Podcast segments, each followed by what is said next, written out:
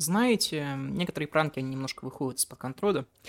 Макса Штирнера я взял вообще по случайности. Я не знаю почему, но я иногда провожу опросы в телеге. Кстати, буду рад, если подпишетесь. И получается, когда я провожу эти опросы, я иногда добавляю такие вот якобы забавные э, варианты ответа. Иногда они там касаются там «помой голову», что-нибудь такое безумное, там «иди читай Пехова», что-нибудь такое. Как-то раз мне что-то в голову стрельнуло, я такой «о, иди читай Макса Штирнера». И с тех пор я постоянно добавлял Штирнера, и каждый раз практически, за исключением одного раза, он побеждал. я не знаю почему. Может быть, в телеге все такие фанаты безумные анархизма и индивидуального анархизма. Ну, я вот как бы не знаю. Я не знаю, для меня это как-то странно. Но я в итоге, знаете, нек- нек- некоторые пранки, они выходят из-под контроля. Поэтому я взял и спокойно прочитал книжечку, единственную большую Макса Штирнера, которая называется «Единственная его собственность». А, она, в принципе, небольшая, но я попробую вам ее объяснить. Сразу же дисклеймер, ребята. Я ни в коем случае не философ. Из-за этого мой обзор будет максимально васянский. Э, это, пожалуйста, удерживайте в голове. И я никогда не претендовал на то, что я какой-то там философ или хотя бы разбирающийся в философии. Вещи, которые для человека с философским образованием априорные, для меня я могу просто не заметить. Поэтому я попробую объяснить своими словами, что я увидел в этой книге и почему она на самом деле мне вполне себе понравилась. Э, давайте начнем с того, кто такой Макс Штирнер. Э, Макс Штирнер сам по себе – это философ. Э, философ его относят очень часто к основателям индивидуального анархизма, но на самом деле это немножко ошибочно. Э, жил он в первой половине как раз-таки 19 века. Он не прославился при жизни, он и после смерти не особенно прославился, тем не менее считается одним, одним из основателей анархизма. И у него есть всего один труд крупный. Прожил он совсем мало, всего 48 лет, попреподавал, то есть карьера у него была такая прям специфичная. В свое время был в кружке молодых, молодых гидрианцев, где познакомился с Фейербахом, где познакомился с молодым Энгельсом, который как раз очень глубоко воспринял идеи Штирнера и захотел их опровергнуть. И вот это вот все очень сильно наслаивалось. То есть у Штирнера вот, биография это не какая-то вот такая вот безумная. Это не Гегель, который перевернул всю философию с ног на голову, даже не Фейербах, это ни в коем случае не классическая немецкая школа. Нет, нет, его, в принципе, жизнь прошла, ну, вот так как-то странно. Умер он вообще по легендам из-за того, что его ядовитая муха укусила. И вот в этом вот есть некая проблема. Кроме этого, перед э, записью этого ролика я решил, а посмотрю-ка я на двух великих философов Ютуба, что же они думают про Макса Штирнера. Естественно, я пошел к этим двум великим философам Ютуба. Это, безусловно, Ежи Сармат и это Анатолий Убермаргинал. Я в свое время, лет 6 назад, смотрел их, не регулярно, но смотрел. Со временем мне очень сильно надоело, и мне показалось, что как-то это все безыдейно в целом. Ну, не то, что безыдейно, бесконечные ответы на вопросы, а вопросы постоянно повторяются. И из-за этого, как будто бы, если ты посмотрел 10 стримов, то все, хватит, хватит. Хотя, с другой стороны, 10 стримов это тоже весьма много контента, так что почему нет? В общем, уже прочитав эту книжку, я посмотрел мнение Ежи Сармата и э, мнение Маргинала. Во-первых, меня изумило вот это вот э, в э, высокомерие, с которым Ежи Сармат такой, ну, только узколобые люди могут сравнивать Штирнера с Ницше. Понимаете, в чем тут проблема? Действительно, по философии Штирнер на Ницше не похож и близко. Но если бы Ежи Сармат немножко почитал Штирнера, он бы заметил, что тот тоже поэтичен. И вот в этом они похожи. Не философией, а тем, что пишет Штирнер поэтично. Все. И тут не нужна никакая узколобость, не нужно никакое философское образование. Это просто-напросто очевидно. А что там оттуда и э, Ебер сказал, я даже объяснить не могу. Если кратко, э, очень удобно говорить про людей, которые тебе не нравятся, что это просто не настоящий философ. Ну, давайте доведем это вообще до абсурда, да, Штирнер не философ, там, ну, понятно, да, вообще не философ. Ницше это поэт, а не философ, понятно, вот, ну, какой это поэт. Платон это не настоящий философ, потому что, ну что там, там тогда еще философии академической не было, немецкой, ну какой это философ. Сократ это не философ тоже. То есть вот такой хероборой можно заниматься очень часто к большому сожалению, Анатолий именно вот это вот и любит. Э, бесконечный такой вот постмодерновый угар, понятный ему одному, и никакого обзора Штирнера там не было, как я понял, ни Ежи, ни Анатолий. Э, к большому сожалению, Штирнера не читали, а узнали о нем из учебника, в лучшем случае. И то, что они узнали из учебника, к сожалению, не показывает его истинных взглядов Штирнера, потому что учебник он смотрит на некоторые вещи вот немножечко со стороны. Он пытается вот в общее течение забросить условного Штирнера. То есть, к примеру, его говорят, что вот эта его книга, единственная его собственность, является основой индивидуального анархизма, но Штирнер не делает две вещи. Штирнер, во-первых, не произносит слово анархизм вообще в своей книге, прям его там нет ни разу. А вторая вещь, Штирнер, он сам по себе, он сам по себе не приводит каких-то способов борьбы. То есть он действительно пишет о том, что государство это плохо, он действительно пишет о том, что государственные системы отбирают у нас что-то очень важное, но он не пишет о том, что вот как-то надо необходимо сломать эту систему. Он говорит наоборот о том, что вы должны быть эгоистичны, забирать то, что вам нужно. И вот в этом вот основа. И поэтому я, честно говоря, считаю, что Штирнер, я, кстати, об этом даже в Википедии написано, если чуть поглубже почитать, э, вот, э, что Штирнер, он, конечно, не столько анархист, сколько младогегелианец. То есть человек, которого очень глубоко э, уязвили теория Гегеда, теория об абсолютном духе, а вот нечтом вот духе, который объединяет все человечество в одно. Но Штирнер разовьет ее в отдельную часть и будет с ней как раз-таки использовать спорить. То есть, на самом деле, как мне кажется, в целом на анархиста, на анархизм-то ему было подавать. Другое дело, что иногда даже когда какой-то бы ученый не произносит какие-то слова, в его, ну, его учения впоследствии переходят под какую-то такую другую основу. Яркий пример был такой философ э, Томас Каридей э, в, получается, Британии. И, получается, он написал, он был шотландским, по-моему, историком, ну вот, как, вот точно не британским. И в свое время он придумал теорию социального феодализма, феодального социализма, я вечно забываю, как там правильно. Ну и со временем эти идеи были подведены под Третий Рейх. Ну, то есть Третий Рейх взял эти идеи. Мы можем, конечно, писать, что зарождение идеи Третьего Рейха начинается с Томаса Каридейда, но, как вы понимаете, это немножко безумие, потому что сам он такого не закладывал. Такая же идея с Вагнером, который тоже, ну, он не нацизм вам, не нацизм пытался создать совершенно. И поэтому некие учения, они действительно вырождаются вот в определенные, ну, в очень странные вещи. И учение Штирнера, оно тоже как раз-таки было вырождено в этом плане в анархизм, и я не вижу в этом ничего плохого. Тем более, что все равно еще расскажу, что, на мой взгляд, это не ортодоксальный анархизм. Поэтому я не знаю, я не знаю, насколько вот э, стоит смотреть э, контент Анатолия и Евгения после такого, потому что я как-то посмотрел, и, знаете, наиболее грустно, вот пять лет назад я так смотрел, думал, ой, какие умные люди сейчас, я посмотрел, подумал, какая это безумная безвкусица, а не контент. А, не, без обид, если вам нравится, смотрите дальше. Но мне как-то вот так вот прям не понравилось, вот совершенно. Прям вот э, более всего мне нравится снобская попытка переносить собственное мнение над другими. Ну да, на этом вот закончим с обзорами замечательными. Есть, кстати, нормальные индексы по поводу Штирнера. Просто вы там более академичный кругак пошарите, и, в принципе, все найдете на ютубе, все это есть. Другое дело, что они пытаются обобщить все философские воззрения Штирнера в одном, мы же будем говорить про конкретную книжку. Потому что, ну, в целом, я честно скажу, еще раз повторюсь, я не философ. А, вот, смотрите, а, если вы откроете по поводу Штирнера в Википедии, вы заметите просто очень большое количество страшных слов. Там такие, там такие вещи находятся в творчестве. На самом деле, Книжка Штернера написана просто. Она, в принципе, простая. В ней ничего такого трудного нет. Максимум, что можно погуглить, это вот логические предикаты. Но если вот совсем с этим не знакомы, опять же, все это гуглится легко, ничего трудного там нет. А книжка написана поэтично. В этом он напоминает Ницше. Не суть своей философии, а именно поэтичность. Он менее поэтичен, чем Ницше, но он читается очень неплохо. Когда вы его читаете, у вас не возникает ощущения, что эта книжка напишется, написана в 1844 или в каком-то году, в 40-е годы 19 века она написана. Есть ощущение, что написано много позже, где-то в начале 20 века. Есть прям вот такое четкое ощущение. То есть этот текст выглядит современнее, чем тексты Энгельса. Ну, точнее, Маркса. Маркса, у Энгельса тоже вполне себе современный текст. Он гораздо современнее Канта и гораздо современнее Гегеля. Вот гораздо прям. Я читал их в отрывках, но все равно я их читал, и он выглядит современнее, он выглядит свежее и более схожий с литературой. Поэтому мы здесь правильно выбрали это еще еще Макса Штирнера. О чем же пишет Макс Штирнер? Макс Штирнер выводит э, собственные правила жизни, если кратко. Он рассказывает, что такое эгоизм и как должен жить эгоист в современном обществе. На это уходит у него 400 страниц большое количество поэзии и прочего. Эм, начинается все с такого небольшого анализа. Анализа того, как вот, э, вот ребенок, э, грубо говоря, становится взрослым.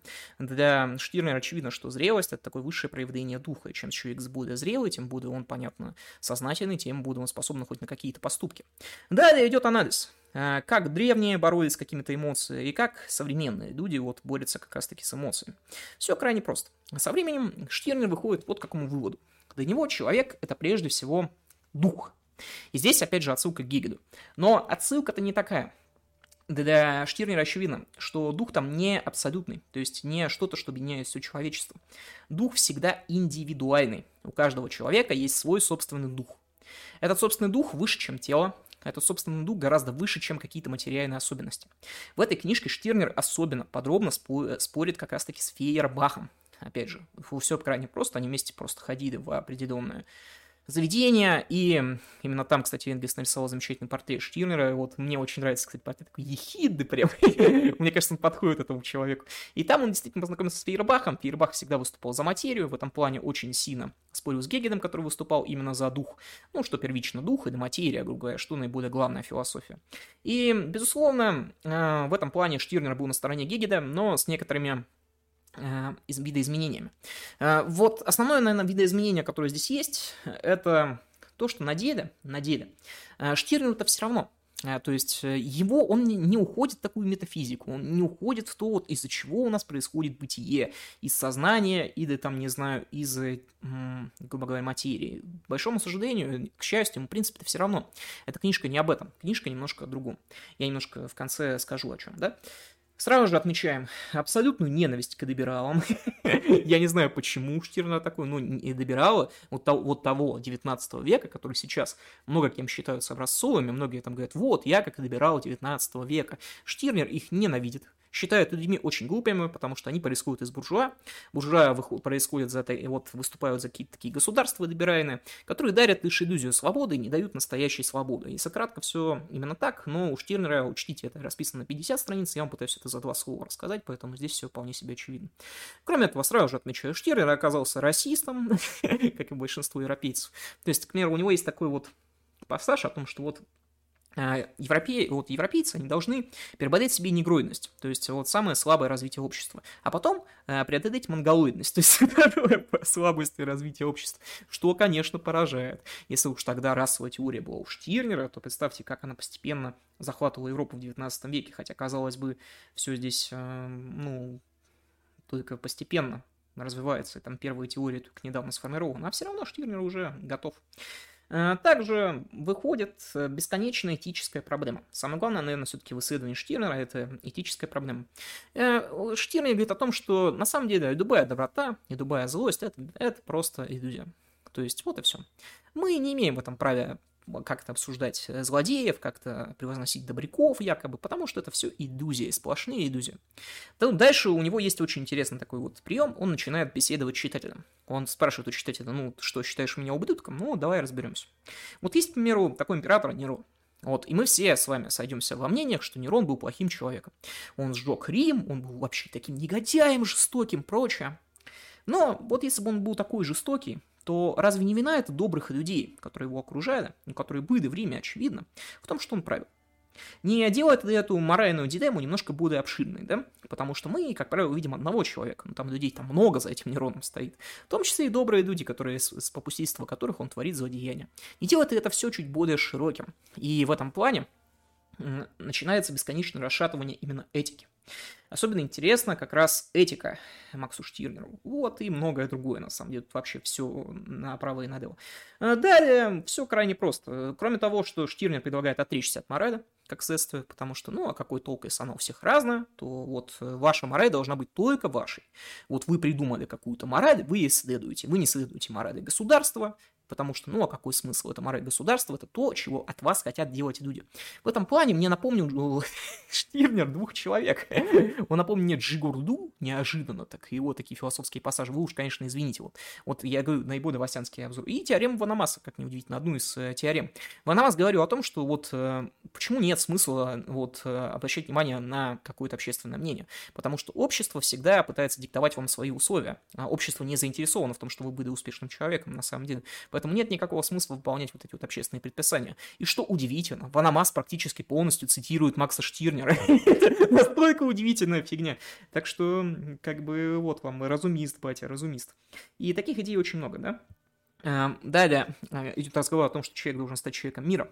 Штирнер очень много раз действительно будет высказываться против государства, но он высказывается на самом деле вообще против всего. В этом суть его эгоистичного движения, но не высказывается только просто против, только э, от э, только против духа он не высказывается, вот именно духа человека. Это душа, которая движет человечеством. Причем, э, понятно, дух для него абсолютно такое эзотерическое понятие, ну, не только эзотерическое, но такое двигает человеком. Человек для него всегда больше, чем обычный человек, это еще и дух.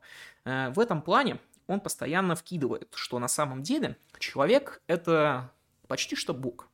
Из-за того, что это Бог, из-за того, что он уникален, мы должны уважать именно человека, потому что каждый раз, каждый человек, он уникален, и он своего рода Бог. И определенное уважение к этому мы должны испытывать, но не такое большое, как кажется. Далее опять, Штирнер снова обращает внимание только он ненавидит либерализм, а он его просто терпеть не может, и критикует институт гражданственности. Штирнеру абсолютно не нравится патриотизм. Штирнер вот что отмечает. Ребята, мы с вами родились в государстве. Мы вообще не выбираем вот масштаб этого государства. Мы не выбираем, где мы родимся. Мы родились в системе. И в этой системе мы и находимся. Государство само по себе требует от нас чего-то. Но мы в плане этого не выполнять. Почему я должен это выполнять? Вопрошает Штирнер. Именно Штирнер. Здесь не я опять, ребят. То есть я этого воззрения Штирнера не поддерживаю. вам сразу же на будущее, да? На концовочку, такой вот спойлер. И вот Штирнер бесконечно вкидывает. Вот мне государство не нравится. Вот, вот, вот я не буду выполнять никакие предписания государства. Государство, грубо говоря, говорит Штирнер, хочет что-то у меня отобрать. Будь это свобода, будь это собственность, но я эгоист. Я не хочу отдавать хоть что-либо. Ни человеку, ни государству. Это все мое. И отда- отдать хоть что-то я не готов. Все крайне просто здесь звучит, да? Поэтому государство ему не нравится, но с другой стороны, мир уничтожить государство он пока не предлагает. Такая же идея абсолютно с нацией. Тут, кстати, очень интересная вещь, потому что вот в некоторые моменты мы прослеживаем, что все-таки написано это в 1844 году. Штирнер здесь приводит, критикуя нация, национальный, ну, национальный принцип устройства государства, э, Штирнер приводит пример э, Германию, то есть э, разъединенную Германию. Она ведь соединится только в 70-е годы 19 века во Второй Рейх, а пока она разъединенная. И Штирнер вот замечает, он говорит о том, что да она никогда не объединится. То есть вот такой вот неожиданный поворот, да, на самом деле объединилась без проблем. Все-таки национальность значит что-то, ну, значит Фу, господи, простите, заговариваюсь. Национальность, наверное, все-таки что-то что значит. Э, и от этого вот нельзя уйти. Поэтому, опять же, разговор о том, что вот без проблем, Штирнер говорит о том, что национальности тоже не важны, это тоже какая-то привязанность, потому что вы изначально не выбираете, какой вы национальности, вы не можете это выбрать, вы уже рождаетесь вот в несвободном. Почему государство должно еще вам диктовать, какой вы национальности, на национальности и прочего? Опять же, все крайне просто, да? Э, свобода, опять же, Здесь переходим на следующее. Не нравится Штирнеру и буржуазия. Он говорит о том, что из буржуазии всегда протекает либерализм. То есть вот, это, вот эти вот бесконечные буржуа начинают бороться за свободу. Вот эти вот буржуазные революции, то, на что намекает Штирнер. И со временем начинают бороться с королевской властью, с чем угодно, и начинают эти вот либеральные свободы протаскивать. Но эти либеральные свободы не настоящие, потому что они не освобождают вас, они освобождают вас только в пределах государства. Настоящую свободу они подарить вам не способны, да и не заинтересованы. Они максимум заинтересованы в том, чтобы вы, грубо говоря, более спокойно видели себя в масштабах государства. Не более того. То есть что-то настоящее дать вам, они не заинтересованы. Опять же, теорема Штирнера, Ванамаса, все крайне просто. Дальше, абсолютно Штирнера несет, и он начинает бороться уже с коммунизмом и социалистами. Социалисты в то время, мы сразу же вот здесь обговорим, социалисты в то время пока не сформированы окончательно, все-таки 1844, поэтому он борется только с основными требованиями, он еще не может схлестнуться ни с Марксом, ни с Энгельсом, хотя они с ними иногда спорили, встречались, но самого главного труда капитала все еще нет, в 1844 он позднее будет написан. То есть э, социализм. А далее начинается критика социализма о том, что вот объем собственности должен зависеть от объема работы. Штирнер вопрошает, вопрошает неожиданно. А что если я не хочу работать вообще? А если я лентяй? Почему социализм должен забирать у меня свободу выбора? Это тоже мое. Я эгоист, я хочу быть свободным, в том числе и в плане выбора. Я не хочу, чтобы мной кто-то управлял. Из-за этого социализм Штирнеру тоже очень сильно не нравится. Он начинает говорить о том, что ну, а зачем мне это нужно? Э, вот меня пытаются научить, но я не хочу учиться. Поэтому дальше у нас возникают неожиданные вещи, такие из фильма, ну, наверное, из фильма «Секрет» какие-нибудь, да, или там из Никиты Джигурды, действительно. Макс Штирнер говорит, ребята, единственная ценность, которая все вот есть у нас, это вы сами. Вот единственная ценность, которая есть, это вы сами, это ваша индивидуальность, то, что вы выше, чем человек. Вы не должны соответствовать никаким социальным взглядам. Вы не должны никому ничего. Вы должны делать только то, что захотите. Вы уникальны, вы вот нечто, что существует один раз, поэтому отрывайтесь на полную катушку. Мы еще подойдем к проблемам этой философии. Здесь я не подумайте, я это все помню, и я в конце скажу вам, в чем проблема. Хотя даже здесь, давайте сразу же начнем, я сразу скажу, в чем проблема. Э, вообще, Штирнер, он сторонник беспредела, судя по всему. Потому что беспредел здесь идет очень быстрый. Мы еще чуть позднее проговорим, вот как именно этот беспредел проявляется, но он, к сожалению, сторонник именно силы. И это такая философия получается немножечко настроенная на, вот, настроенная на благо тех, у кого самая большая палка. То есть э, у кого больше всех мускул и кто больше у всех может забрать.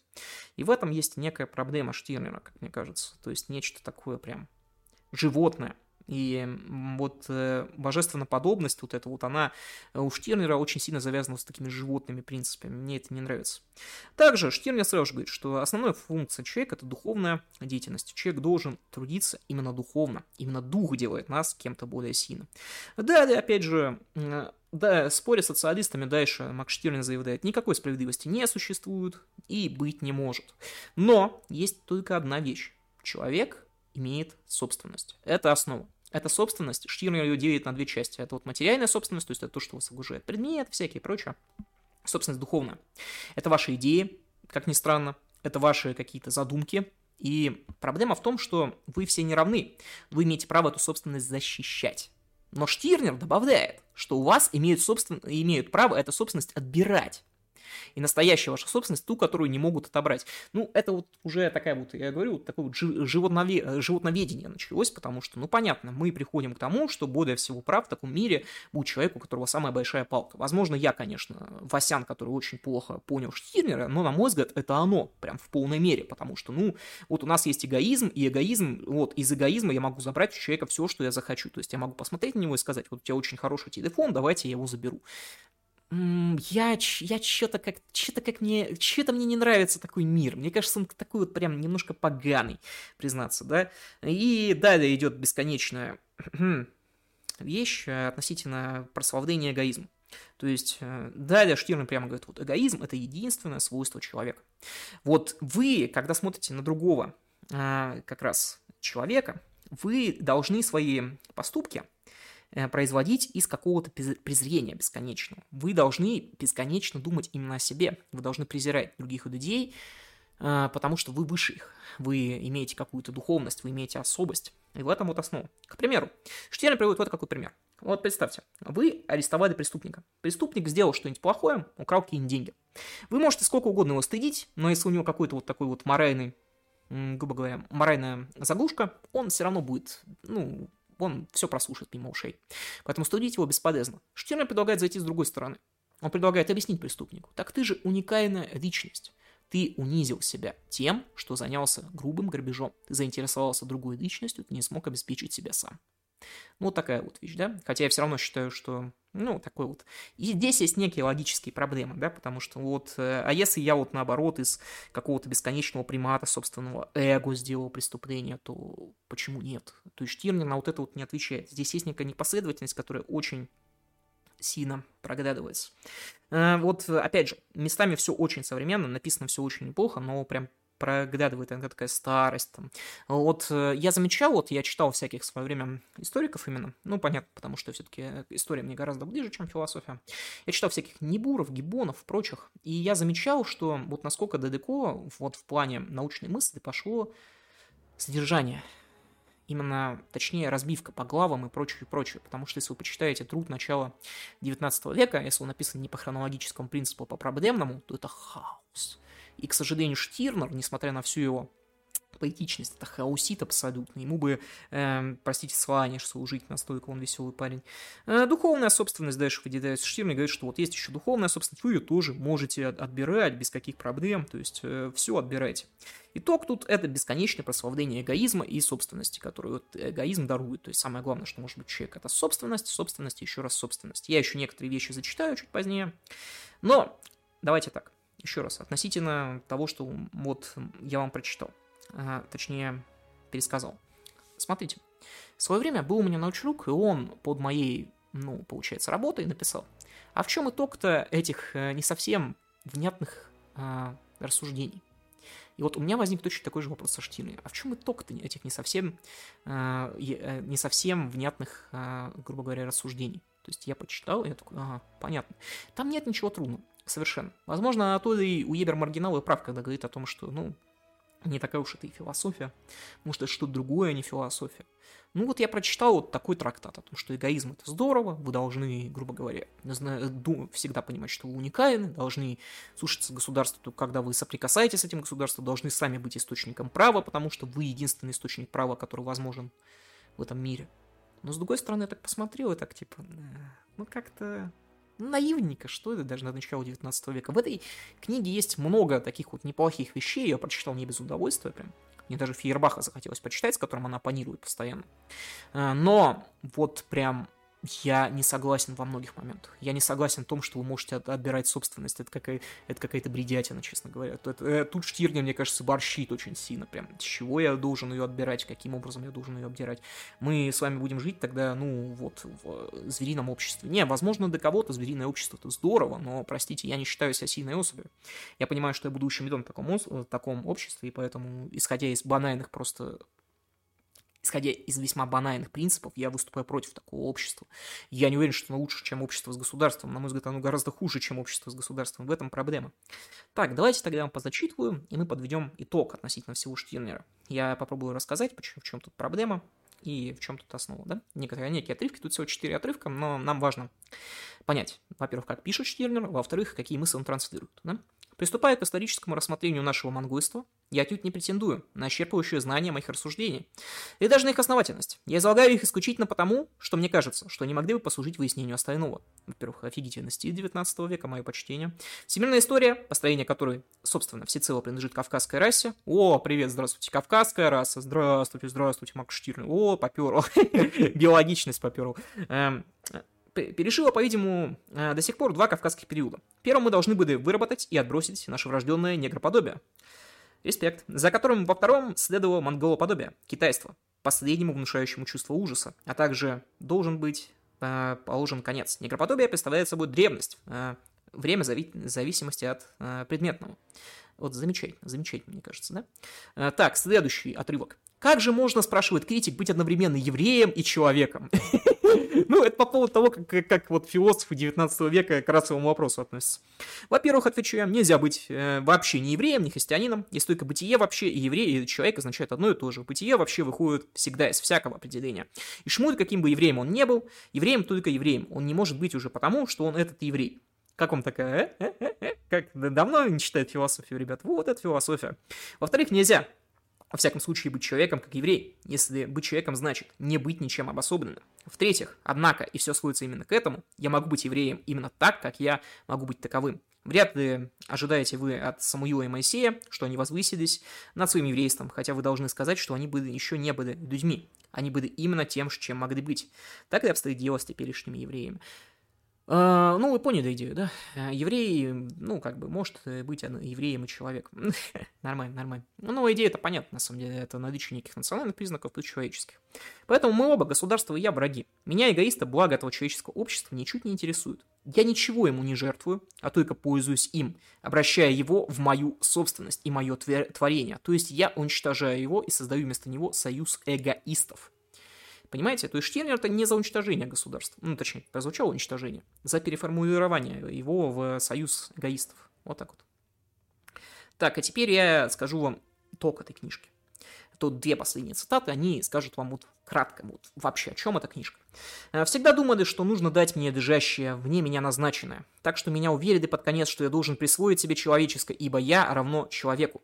Таков магический круг христианства. И я, о котором говорю Фихта, тоже существо мне меня, ибо я всякий и каждый. Если это имеет права, если это я имеет права, то, следовательно, я имеет их, а не я лично. Но не я рядом с...